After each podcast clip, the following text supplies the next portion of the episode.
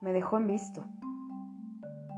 He escuchado recientemente esta frase, que evidentemente se refiere a los mensajes, sobre todo de WhatsApp, donde las personas eh, visualizan que el mensaje no solamente ha sido recibido, sino que efectivamente ¿no? ha sido visto por la persona a la que se pretende hacer llegar esta comunicación y que sin embargo no da una respuesta clara o extensa sobre esa solicitud, lo cual genera en las personas pensamientos eh, que demeritan el valor de ellos como, como individuos, que los hacen dudar, que los ponen a desconfiar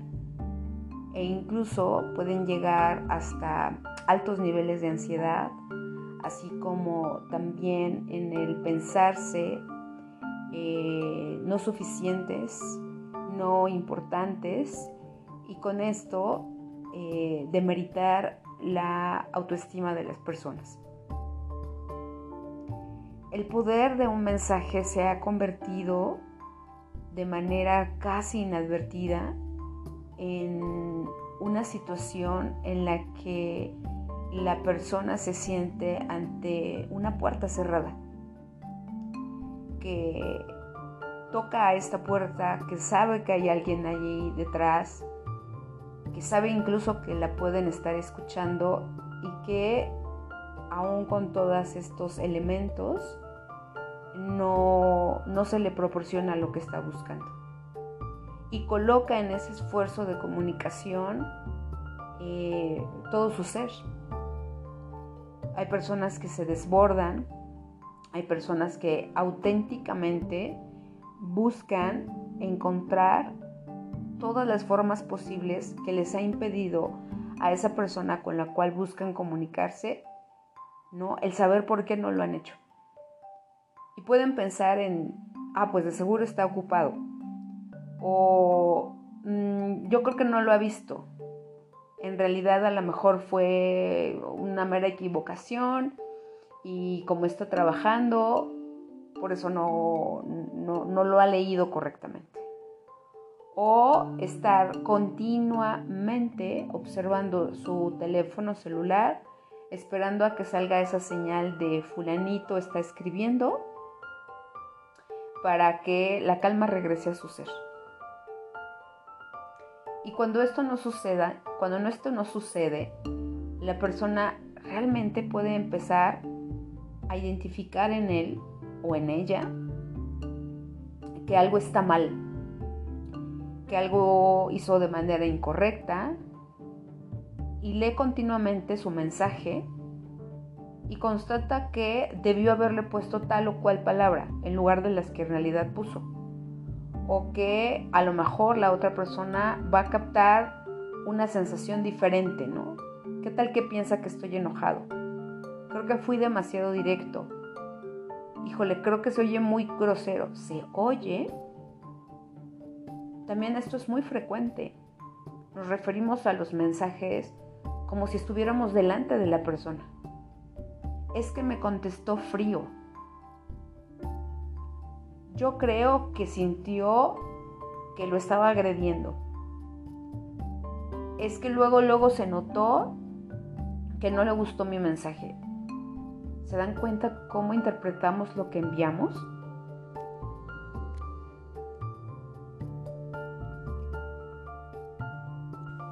Y en esta interpretación se pueden dar todas las posibilidades posibles.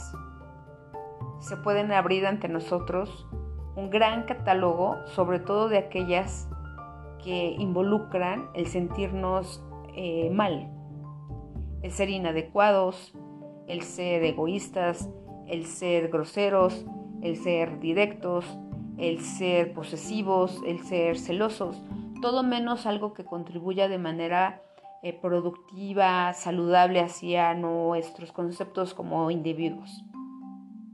Y entonces, ¿qué sucede? El poder del mensaje enviado y visto pero no respondido hace mover montañas. Porque entonces la persona, fíjense lo que pasa, es capaz de ir hasta la casa de ese otro oh, individuo al que le mandó el mensaje para saber qué es lo que le pasó y por qué no ha contestado.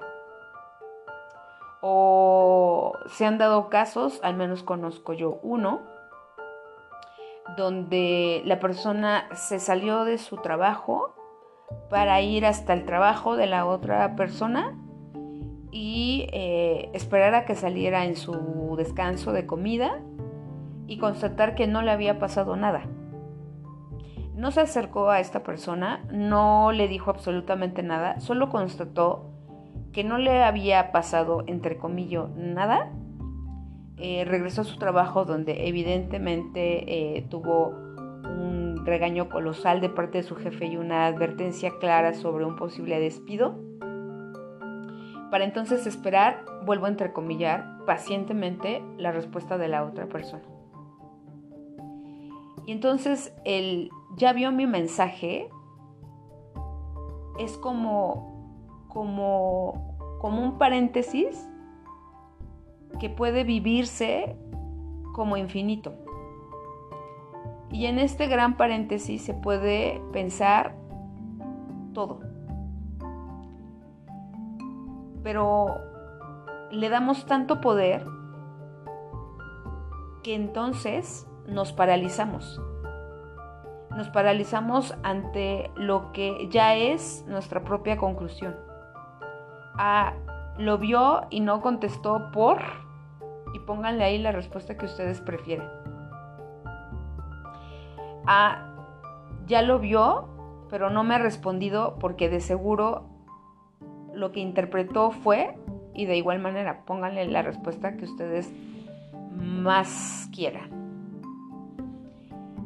Y entonces, esas dos palomitas azules significan, ¿no?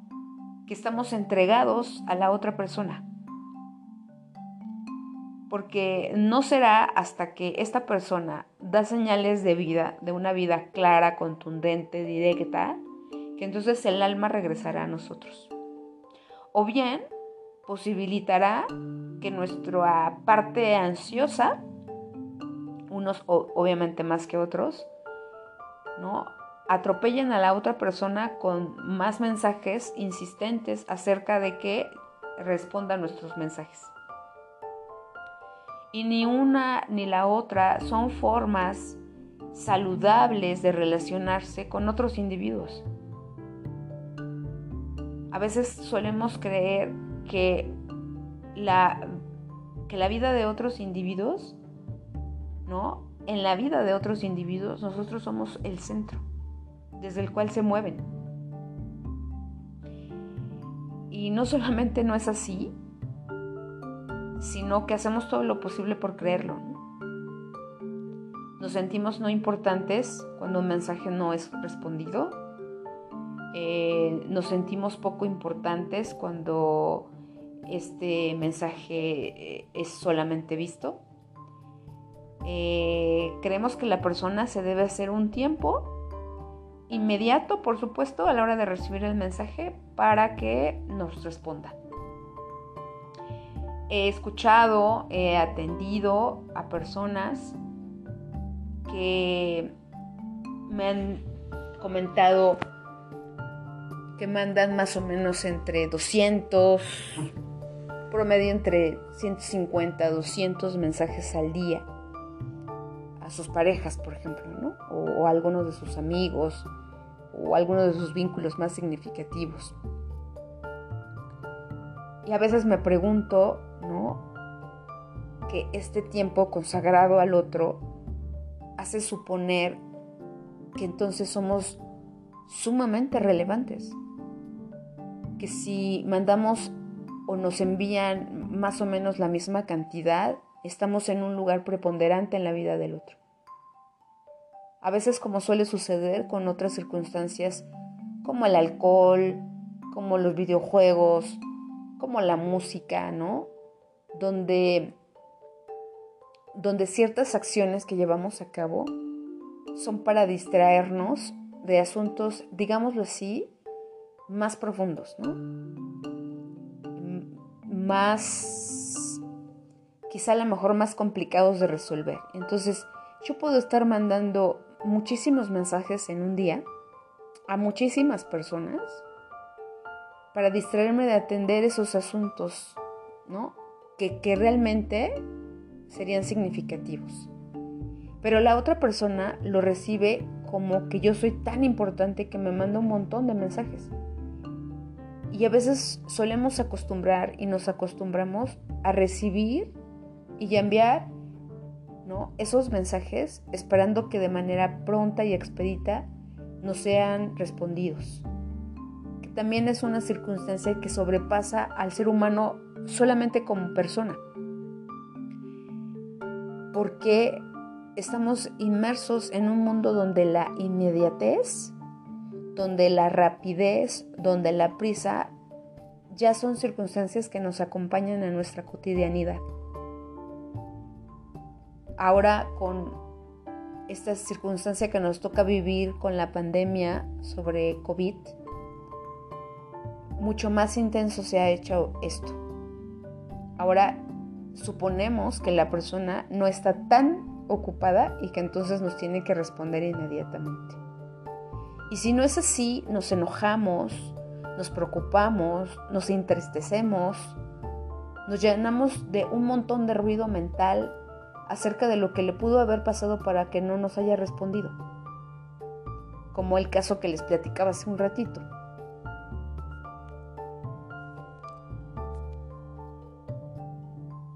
Y pareciera que que las personas vivimos a la expectativa de la respuesta que nos puede dar nos pueda dar otra persona. Estamos totalmente expuestos al sentir, al pensar, al hacer de otros y que eso contribuye o para nuestra calma y tranquilidad, ¿no? O para nuestra inquietud y nuestra ansiedad. Estamos supeditados al otro hemos desaparecido del mapa. Y entonces eso también le da poder a las personas. A veces casi de manera inadvertida. No es que yo la quiera tener a mis pies, pero es un hecho que la tengo a mis pies o lo tengo a mis pies. Y entonces nos volvemos un poco, sí, títeres de las otras personas porque nuestra emoción está vinculada directamente con la respuesta de un mensaje que por N razones no llega. Considero que muchas de las circunstancias que nos toca vivir ahora a los seres humanos eh, se ve, eh, digamos, comprometida con una manera de actuar en donde todo hay que hacerlo deprisa, rápido, ya, al tronar de los dedos. Y entonces cuando algo se tarda más de lo que esta sociedad ha marcado como, como lo correcto o lo adecuado con respecto, por ejemplo, a una respuesta, cuando sale de esos estándares, entonces rompemos, nos rompemos, nos agitamos de tal manera que entonces, ahora sí, ahora sí viene toda esa inseguridad como, como una oleada, como una gran vorágine en la que ya no tenemos ningún control sobre nosotros. ¿Qué sucede con esto de los mensajes vistos? Con este parafraseo de le mandé un mensaje, ¿no? y lo puso en visto. Como si entonces nosotros fuéramos como un pequeño objeto que se desliza sobre una balsa en un río, en un río eh, muy intenso, donde vamos a la deriva, donde nos convertimos como en una especie de veleta y estamos bajo el control de esos vientos que nosotros no manejamos. Y entonces nuestra seguridad, la confianza en nuestro ser, el olvido de los recursos personales con los que contamos, pues se van sobre este río, se pierden. Entonces creo que la tarea es regresar a nosotros. Yo no creo personal y profesionalmente en el control de las emociones, pero sí considero que la, el conocimiento de nuestras emociones pueden regularse, pueden aprenderse ¿no? a, a colocar de una manera benéfica, productiva, sana para nuestro acontecer. Si nos entregamos sin medida al otro, estamos supeditados a lo que esta persona pueda hacer y pueda depositar en nosotros. Cuando nosotros nos dejamos ser por ser lo que otros piensen, quieran, decidan, enaltezcan, consideren adecuado, desaparecemos como individuos. Nuestra valía, nuestra dignidad ya no existen. Y entonces como si nos, nos cargaran, ¿no? Totalmente inconscientes hacia un décimo piso. Y si esa persona así lo quiere, nos tira desde lo alto de ese edificio y nosotros sin ninguna decisión nos caemos. Y las caídas pueden ser dolorosísimas. Cuando no reconocemos ¿no? el valor de nuestro, de nuestro ser, cuando no nos detenemos a tiempo para ver señales que nos estén, por así decirlo, depositando en, una, en un lugar muy frágil, muy endeble, y que entonces ahí, antes de que suceda, podemos hacer algo. Podemos contribuir, podemos trabajar en beneficio de repensarnos, de reescribir nuestra historia y de ver qué de todo lo que nos ha sucedido ha sido productivo, adecuado, exitoso para recuperar esos recursos personales y no dejarnos gobernar exactamente por el poder de dos palomitas azules. Así que para la próxima vez que alguien te mande un mensaje y tú veas esas dos palomitas azules, ¿no? Pululando por tu pantalla, ¿no? Regresas a ti y preguntes, te preguntes. ¿En esto deposito el control de mi vida? ¿Esto determina mi idea sobre mí mismo, este mensaje puede producir por sí solo que yo me considere menos, que yo piense de mí mismo que no importo. Porque si es así, entonces hay una labor que hacer contigo mismo. Hay una, hay una misión de rescate emocional que hay que hacer antes de que te vuelvas ese títere de alguien más, ¿no? Y subas a esa azotea de ese edificio y te veas caer. Acuérdate que nuestra dignidad como persona nadie nos las va a dar. Nadie puede trabajar por nuestro bienestar emocional si no somos nosotros mismos.